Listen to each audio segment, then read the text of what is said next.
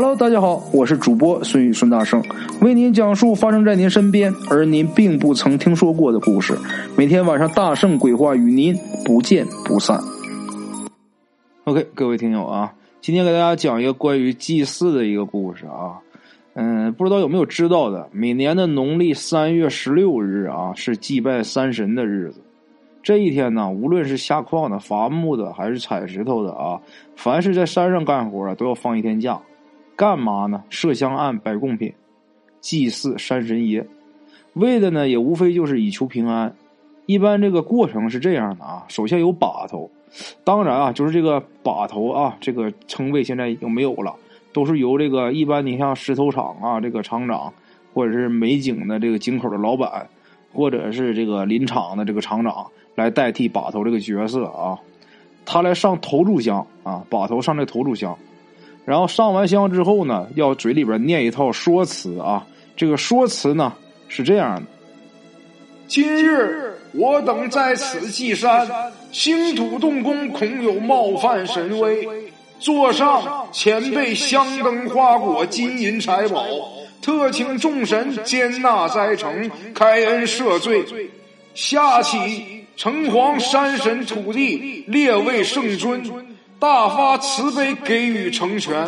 在行宫期间，工程俊兴，人口平安，一切顺利，万事大吉。说完这套说辞之后啊，顺山行叩拜礼，然后啊，下边干活的人呢，都得依次的上香给山神爷磕头啊。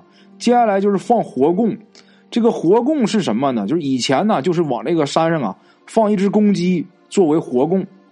后来呢，用羊或者一头猪代替了啊，因为啊，这个供越大，说明这个心越诚嘛啊。这玩意儿说着也怪哈，你要是平时啊，你往这山上你放一些鸡呀、羊呀啥的，你放到山上，你要是不看着，那它肯定得乱跑啊。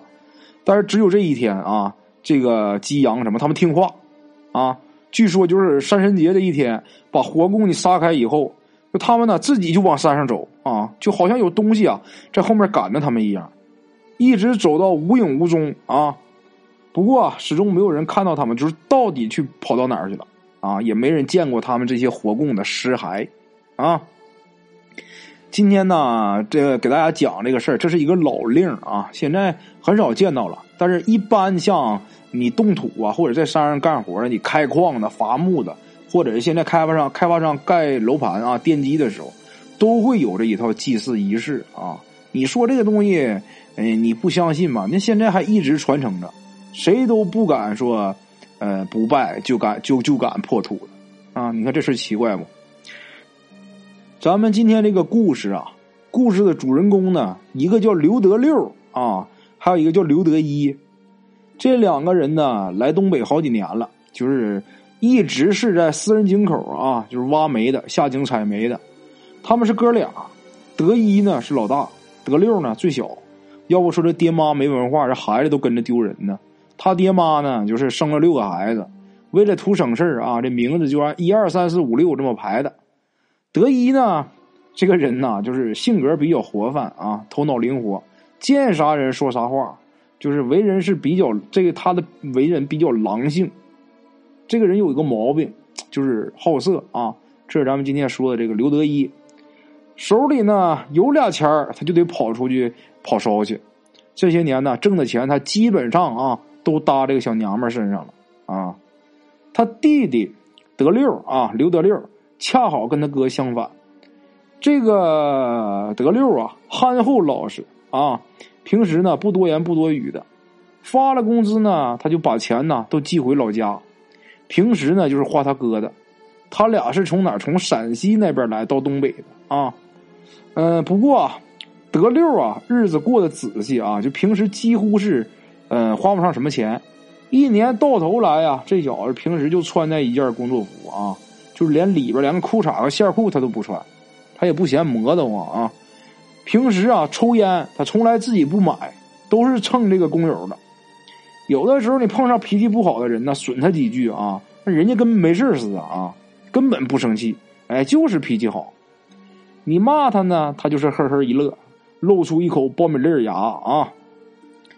今年呢，又是三月十六那个三神节，这哥俩老早就到井口了，就是其实他们根本啊，他们不信这个咱东北这个祭祀山神这一套啊，这么一说。今天呢，他们来也无非就是混顿好吃的。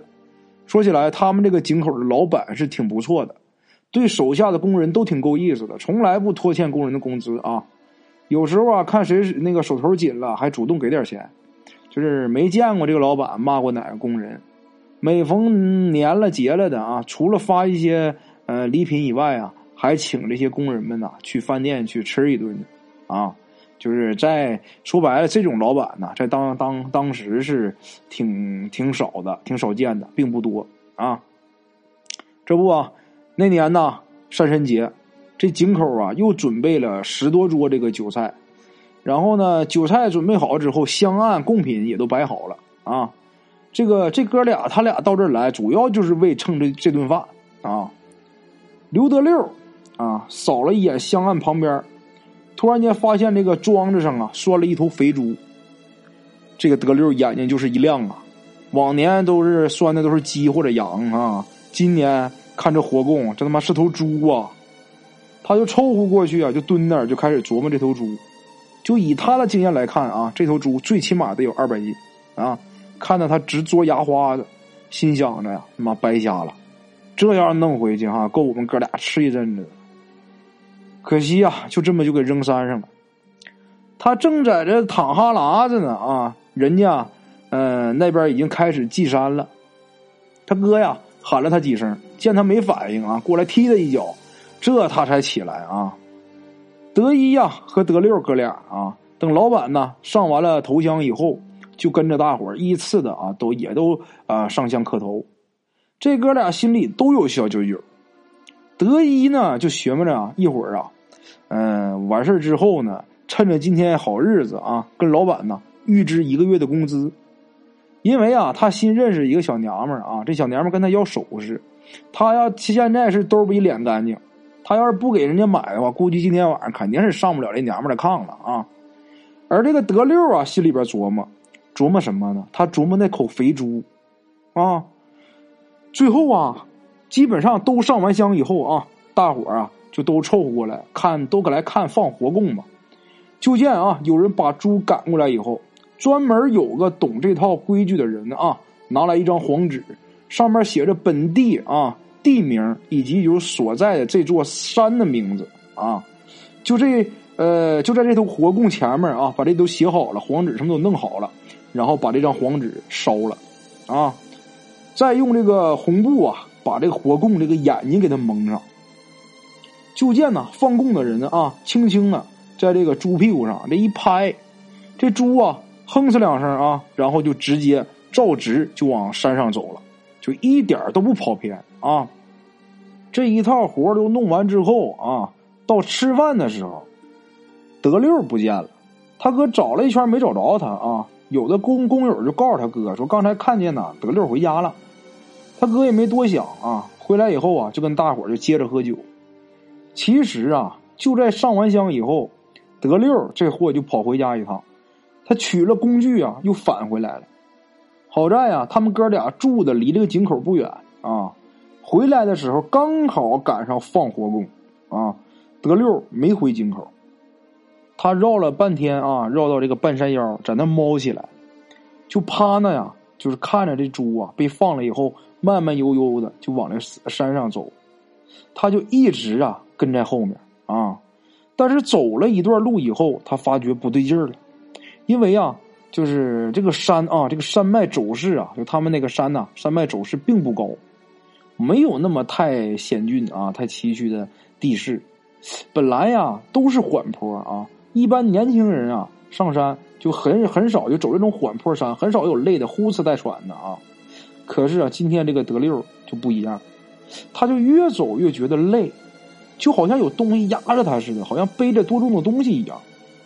而且啊，不光是累，他这一路啊，没少让这个树枝啊抽的这个脸上还有胳膊上啊都是这个血印子啊。德六抬头啊往上面看看，心想不能就这么让这猪走了啊，他妈这他妈离井口也挺远了，干脆就在这动手得了。一想到这儿啊，他就把腰上别着的刀就掏出来了啊！紧跑了几步，撵上这头猪以后啊，抓住这个猪的耳朵，顺势这么一靠，就把这猪给压倒了。德六啊，没犹豫，刀子呢对准了心口窝啊，就扎进去了啊。这猪啊，没叫也没有挣扎，就是按说啊，就凭德六这个身材长相啊，他这个身材长得跟潘长江似的，他按理说他根本就弄不动这二百多斤的活猪。但是今天这猪就一点都没反抗啊，就这样啊就被他直接就被他给征服了。这一刀下去之后啊，放完了血，这德六啊也歇的差不多了。他看了看天啊，已经是下午了。这头猪他自己肯定是弄不回去啊，二百多斤，咱说一个人你往回弄根本就弄不回去，干脆得了，弄点这个树枝啊、枯草啥的就给盖起来了啊。他就想着晚上啊叫上他哥，俩人把猪弄回去。想到这儿啊，起身就要下山。就在他转身呢要走的时候啊，突然间觉得身后有动静，再回头一看，猪站起来了，啊，晃了晃啊，慢慢悠悠的还是往山上走。这一下可把德六给吓一跳。放完了猪血，那猪怎么还能活着呢？要么说这人老实人，他就有蔫主意呢啊！他一见这猪就站起来，他拎个刀就追过去了。照着这个猪的脖子啊，就捅了几刀。这货原来在老家的时候啊，就跟着屠夫干过几年。当初他师傅啊，就说他有杀猪的潜质啊，这他妈今天真他妈派上用场了。德六啊，又补了几刀以后啊，这猪终于是不动了啊。德六因为就是过度紧张啊，最后就连刀都没拔出来，就眼看着啊，这个眼前躺着这个死猪，然后再想一想刚才发生的一切。德六就开始有点后悔了，心想啊，莫非这山上真有什么山神吗？哎，得了，可可可别自己吓唬自己了啊！还是先回去吧，等晚上再来，再再跟我哥来，再再再把再往回弄这头猪吧。想到这儿，德六啊是踉踉跄跄的就下山了啊。到家以后呢，天就已经擦黑了，家里呢门锁着，他哥没在啊。估计是又跑那个小娘们那去了啊！德六进屋以后啊，坐下喝了杯水，就觉得心慌的厉害，自己感觉呀要发烧。他躺炕上之后啊，就把那个露着棉花的破被呀扯过来啊，就盖在自己身上。躺下以后啊，他觉得浑身都疼啊，他始终没有睡踏实。迷迷糊糊的时候，就觉得自己啊被子让人一下就给拽走了。开始他认为是他哥回来了，他还搭了句话：“别闹了，给我盖上。”哎呀，可说完了半天呢，没有动静。他当时呢是侧着身子啊躺着的，这个脸上啊对着脸是对着这个门这边啊。当时也是因为发烧烧的浑身没劲儿，脑袋呀也迷迷糊糊的。但是啊，他听见屋里有人说话，而且呀不止一个人。但是听着说话的声音呢，不像是大人，声音特别像是一个小孩儿，啊。不过呀，他们说话的声音很低，而且断断续续的啊，就听到了其中的呃一个小孩啊，就问另一个：“现在领他走不？”另一个就说：“别急呀，咱们先认认门，今天领他走，便宜他了。”再后来啊，他们再说啥，这个德六就听不清楚了。虽然当时屋里没有开灯啊，不过他能感觉到有个人啊，就站在他脚边而且屋子里边这个柜子、箱子啥的啊，就被翻的噼里啪啦响。德六当时吓得浑身都是汗，一动不敢动啊，就躺在那儿，就连头都不敢抬。就这么呢，一直啊挨到天亮啊，这屋里边也消停了。又过了一会儿啊。门又开了，德六啊，那心立马又提起来了啊！接下来听着有一个人说话，还求睡呢，起来上班去。进来这人这一喊，德六这个心算是放下了。他听出来了，是他哥回来了，他这才起身呐。再一看身子下面这个褥子啊，就跟刚尿过似的啊，湿了一大片。看得出来啊，这个德六真是吓得够呛。德一一看呢，他弟弟这个脸呢蜡黄，然后就问他弟弟：“你咋了？”德六这才吭哧瘪肚的啊，把昨天结供的事和昨天晚上发生的事都跟他哥说了一遍。他哥听了以后啊，气得正骂呀，骂什么呢？就你还能干个球事儿？你都杀都杀完了，你咋不弄回来呢？你不知道那是钱啊？你个尿憋呀！你怕个锤子啊！你不知道咱现在缺钱。今天晚上下班啊，我跟你去弄回来。德六啊，听他哥这么说，他也没吱声，出去洗了洗了了把脸啊，拿上工具，哥俩呀，这就往外走，出去上班。刚锁门呢啊，门刚锁完，邻居家的狗啊，就冲着这个德六就呲牙，那样子啊，就好像要吃了他似的哈。德六吓得呀，那是忙赶忙躲到一边去。他哥看他吓那样啊，就跟他说哈：“他妈的，连他妈狗都看不上你个锤子货。”这哥俩呀，到了井口啊，点了个卯，然后就下井了。偏巧呢，当天呢，活干的是出奇的快啊，火药用光了。当时呢，就德六一个人啊，在这个车厂里边。他平时就是推车的啊，然后带班的呢，就让他去领火药去，领火药跟雷管。但是呢，没考虑他就是，呃，他根本就没接触过这些东西啊。在这个矿上啊，雷管和火药是必须分开存放与运输的，因为当时呢已经是用这个电雷管了，就一旦运输不当的话啊，与这个车皮要是产生静电的话，摩擦时候产生静电的话啊，那后果不堪设想。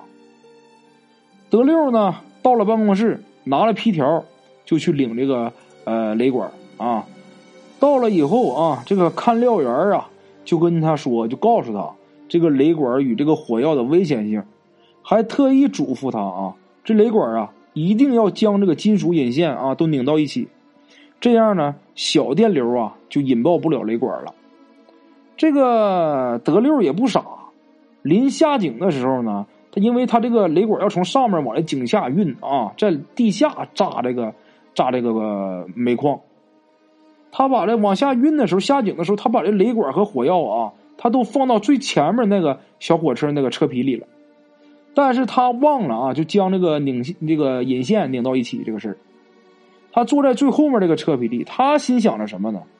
就是炸了我也没事啊。要我说，人就是这么回事，你他怕什么来什么啊？因为这个车皮是空的，就是每到这个铁轨接缝处啊，就难免会有轻微的颤颤抖啊，会有这个颠击。就这样一颠一颠的。就是引线与车皮摩擦起了静电了，雷管都爆了。紧跟着连锁反应啊，这个火药啊也被引爆了。当时德六在最后面这个车皮里边就猛的被掀了出去，也亏着他当时啊在后面这车皮里，要是跟这个火药一个车皮的话，那他就直接就碎了，啥也没有了。但是掀起来这个车皮啊，还是将他给拍到下面，啊，给拍到下面。井下所有人都听见这个爆炸声啊，就都跑上来了。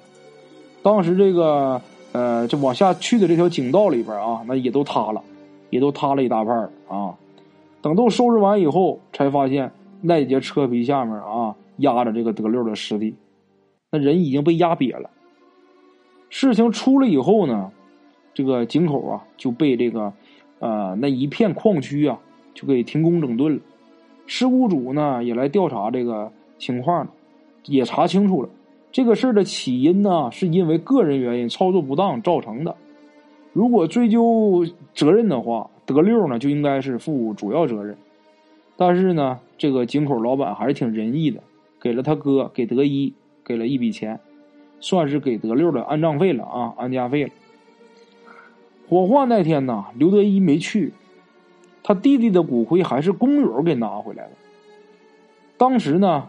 嗯，拿回来之后，把他弟弟骨灰交到德一手手里边的时候啊，这德一正在家里边跟一个小娘们腻歪着。接过骨灰以后啊，掂了掂，然后呢，顺着窗户就撇出去了，嘴里边还骂：“人他妈都没了，我他妈要这个有球用，我不讲究这个，还他妈不如多给我俩钱呢。”当天晚上啊，德一喝酒喝多了。然后呢，就把德六上山劫供这个事儿就给说秃噜嘴了啊！一起喝酒的还有几个工友。第二天呢，就有人呐去他说的那个地方去看去了啊。不过啊，解供的那头猪没有了，但是呢，德六的刀还在。这个事儿啊，一下就在这个井上啊井口上就传开了，大伙都知道这个事儿，都知道德六是因为结了山神爷的供啊，才遭的报应。就在这个时候，大伙就在井口议论这个事儿的时候啊，就有人跑过来说，刘德一也出事儿了。出什么事儿呢？说是当晚呢，在跟这个小娘们睡的时候中风了，半身不遂啊。这个故事呢，说到这儿就结束了啊。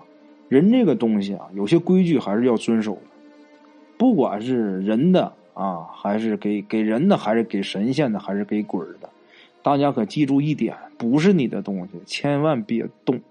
OK，各位老铁，咱们今天的故事先到这里啊。